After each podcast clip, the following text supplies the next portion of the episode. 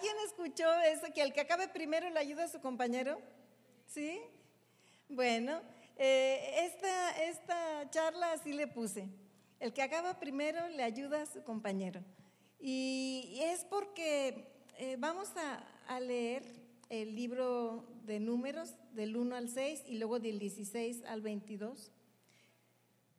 Las tribus de Rubén y Gad poseían una enorme cantidad de animales, así que cuando vieron que las tierras de Jazer y Galaad eran ideales para sus rebaños y manadas, se acercaron a Moisés, el sacerdote, al sacerdote Eleazar y a los otros jefes de la comunidad y les dijeron, oh, más recio porque casi ni los oigo, observen las ciudades de Atarot, Dibón, Jazer, Mimra, Esbón, Eleale, Sibma, Nebo y Beón. El Señor conquistó todo este territorio para la comunidad de Israel y es ideal para todos nuestros animales. Ahí quiero que hagamos una pausa pequeña. El Señor, ¿quién conquistó esa tierra? ¿Y para quién? Para la comunidad de Israel. La comunidad de Israel estaba conformada por las doce tribus, ¿de acuerdo? Y es ideal para, para todos nuestros animales. Si contamos con su favor, permítanos ocupar esta tierra como nuestra propiedad en lugar de darnos la tierra al otro lado del río Jordán. Se acuérdense que aquí eran dos tribus y media, ¿verdad? No eran las doce, eran dos tribus y media las que querían estar aquí. El que sigue, por favor. ¿Significa esto que ustedes pretenden quedarse aquí mientras sus hermanos cruzan el río y combaten sin su apoyo? Preguntó Moisés a los hombres de Gad y de Rubén. Y no dice allí, pero a la media tribu de Manasés también. Ahora vámonos hasta el versículo 16, por favor.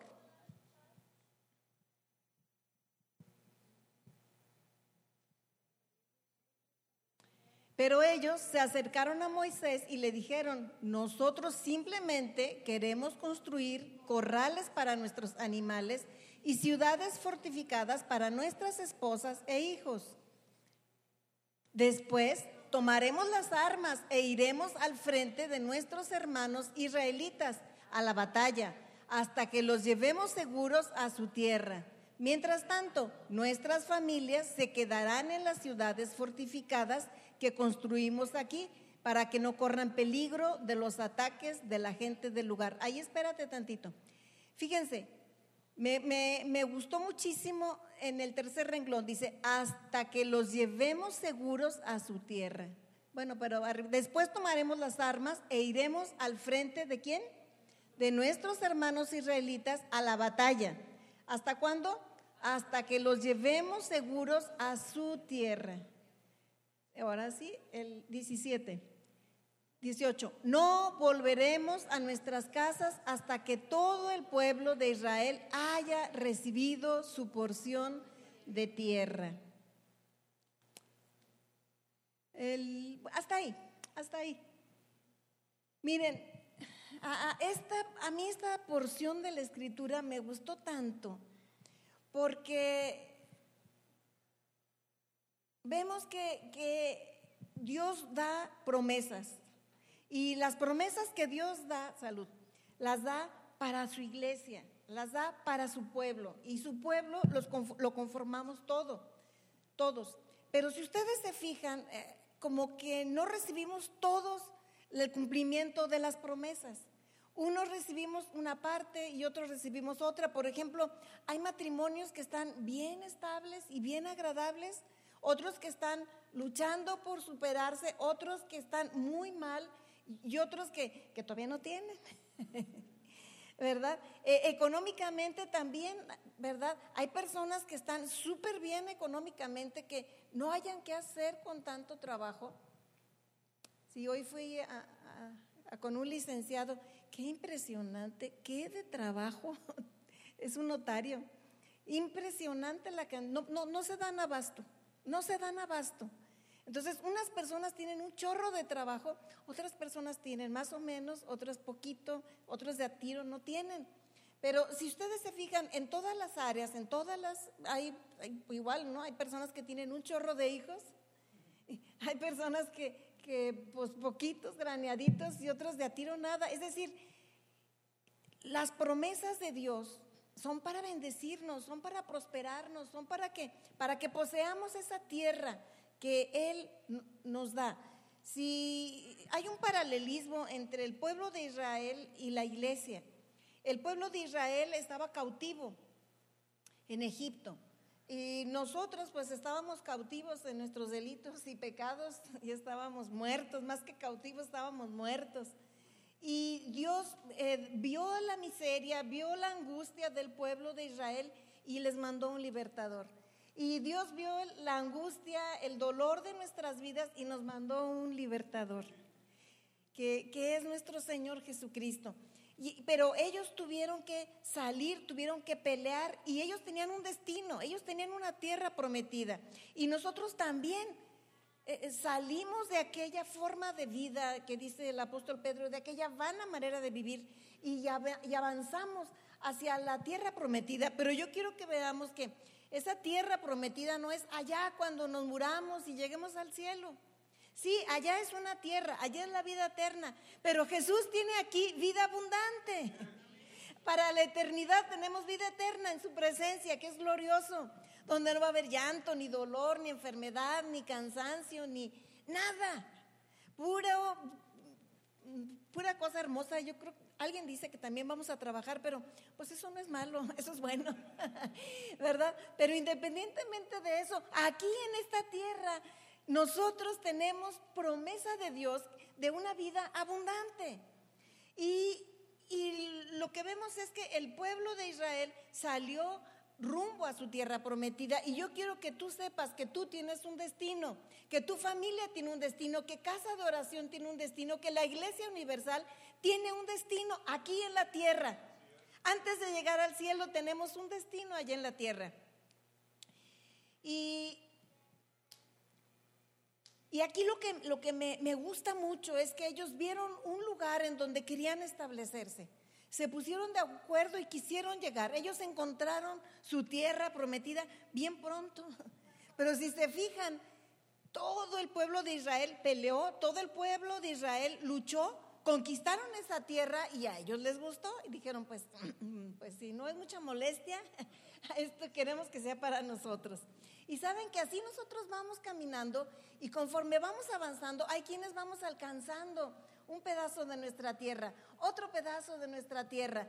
Eh, hay quienes tienen todos sus hijos sirviéndole a Dios. Unos tenemos unos, otros de a tiro ni uno. Pero ¿saben qué? Que la promesa es para todos y es todos.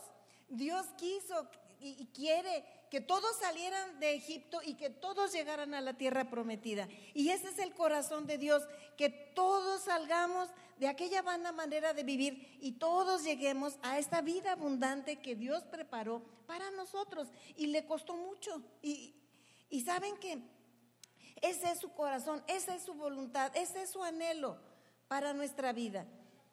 Y lo que, este, lo que este pasaje me impactó mucho es que ellos dijeron, está bien, nosotros aquí nos vamos a establecer, si tú nos das permiso, Moisés, pero sabes que nosotros vamos a ir a pelear, apoyar a nuestros hermanos hasta que nuestros hermanos alcancen su promesa, alcancen su tierra, alcancen, conquisten su territorio. Y miren qué, qué precioso principio, qué precioso corazón y, yo sé que ese es el corazón de Dios. Que los que hemos recibido eh, bendición, los que hemos recibido ya una porción de nuestra tierra, digamos, pues sabes que ya la recibí, ¿verdad? Pues ya vamos, como dijo aquel señor, pues un granero más grandecito, ¿verdad? Porque ya no voy a trabajar, ahora sí, ¿verdad? Dijo él, ahora sí me la voy a pasar bien sabrosa, ¿verdad? Es una parábola del Nuevo Testamento.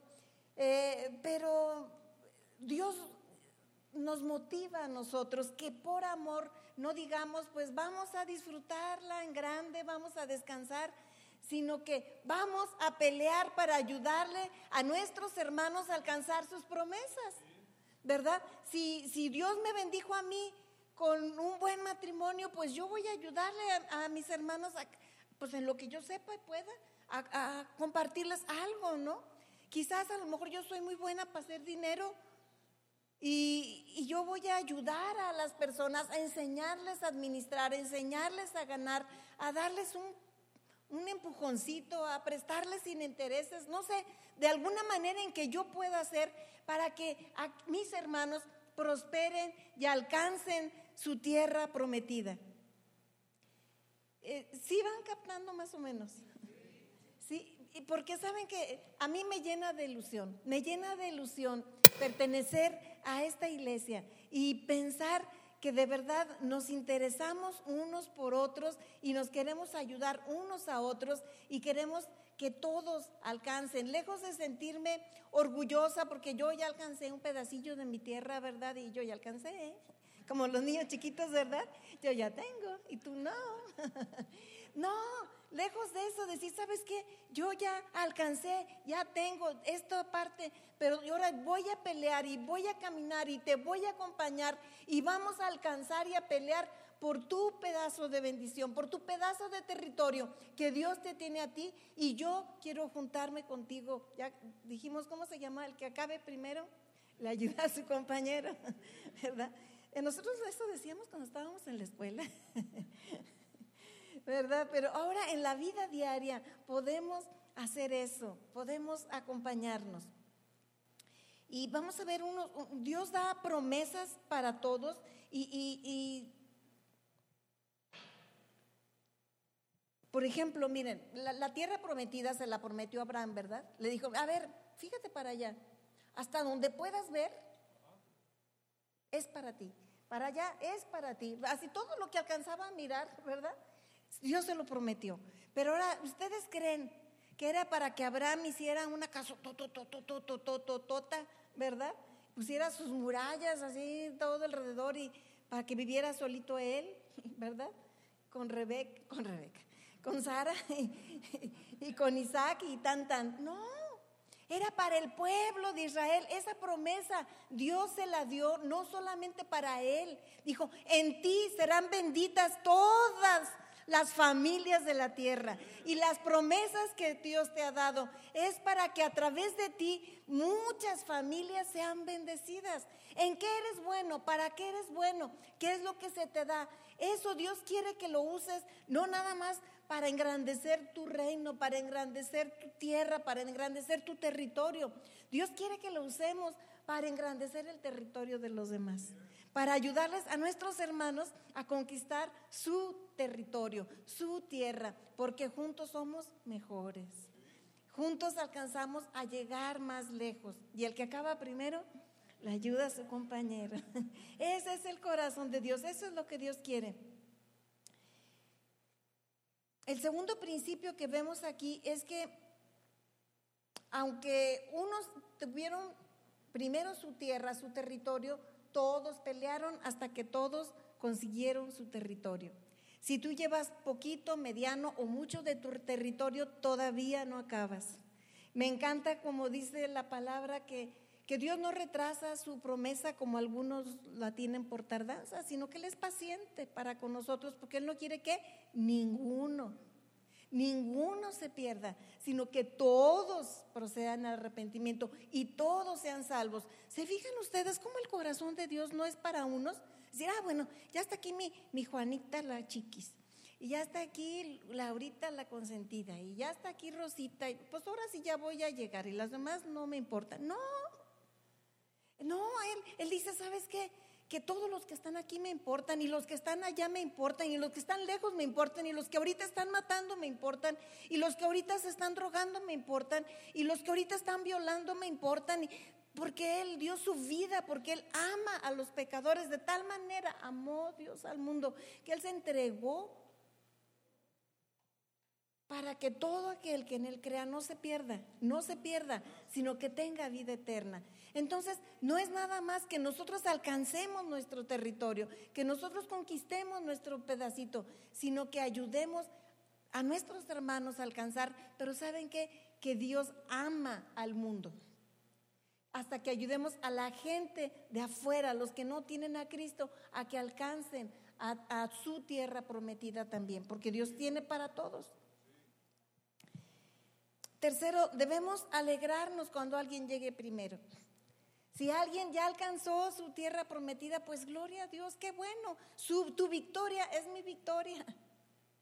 Sentirnos alegres, sentirnos contentos de que unos tengan victoria, aunque yo todavía no alcance la plenitud, pero gozarnos con lo que tenemos, con las victorias que Dios nos ha dado, porque sí nos ha dado victorias. A lo mejor no tenemos ya todo el territorio que nos ha prometido, pero ya tenemos, ya tenemos parte de nuestro territorio y podemos estar agradecidos, contentos y alegrarnos con lo que tenemos, pero también alegrarnos mucho con lo que Dios les ha permitido alcanzar a, nuestros hermanos. Y, y fíjense, podríamos decir, bueno, si yo ya alcancé, por decir, si yo ya alcancé un buen matrimonio, ¿yo qué me ando apurando, verdad? en hacer reuniones para matrimonios, en andar en consejería, pues mejor disfruto, ¿no? Pero ¿saben qué? Hay algo que, me, impactó cuando leímos el libro de los jueces. Eh, yo quisiera que leyéramos jueces 18, el versículo 1, por favor. Y si me ayudan a leer, pues les agradezco. En esos días Israel no tenía rey y la tribu de Dan buscaba un lugar donde establecerse, porque aún no había entrado en el territorio que se le había asignado cuando se hizo la división de la tierra entre las tribus de Israel. Así que los hombres de Dan escogieron de entre sus clanes a cinco guerreros competentes de las ciudades de Sora y Estaol para que exploraran algún territorio donde la tribu pudiera establecerse. Cuando los guerreros llegaron a la zona montañosa de Efraín, entraron en la casa de Micaía y ahí pasaron la noche. Mm, a ver, el otro que sigue. El que sigue. El otro. Otro. Allí. Así que los cinco hombres que siguieron hasta la ciudad de Lais, donde vieron que los habitantes llevaban una vida como despreocupada, igual que los idóneos, eran pacíficos y vivían seguros. También eran ricos porque su tierra era muy fértil. Además vivían a gran distancia de Sidón y no tenían ningún aliado cerca. Déjame esa, por favor. Fíjense, ¿qué características tenían estas personas? Estas personas estaban seguros, eran ricos, no tenían ya nada que conquistar, eran pacíficos y vivían a gran distancia, o sea, vivían aislados. Saben que algunas veces cuando nosotros vamos alcanzando bendición y prosperidad, nos vamos haciendo así como ellos. Nos vamos aislando, ya no necesito, o pensamos que no necesitamos, ¿verdad? No tenían aliados, pensaban que no necesitaban aliados. Y el siguiente ocho, por favor. Cuando los hombres regresaron a Sora ya a Ol, sus parientes les preguntaron, ¿qué encontraron? Los hombres les contestaron, vamos, ataquémoslos, hemos visto la tierra y es muy buena. ¿Qué esperan? No duden en ir y tomar posesión de ella. Cuando lleguen, verán que los habitantes llevan una vida despreocupada. Dios nos ha dado un territorio espacioso y fértil que no carece de nada. Hasta ahí. Entonces, cuando nosotros alcancemos a conquistar lo que es nuestro, podemos hacer dos cosas.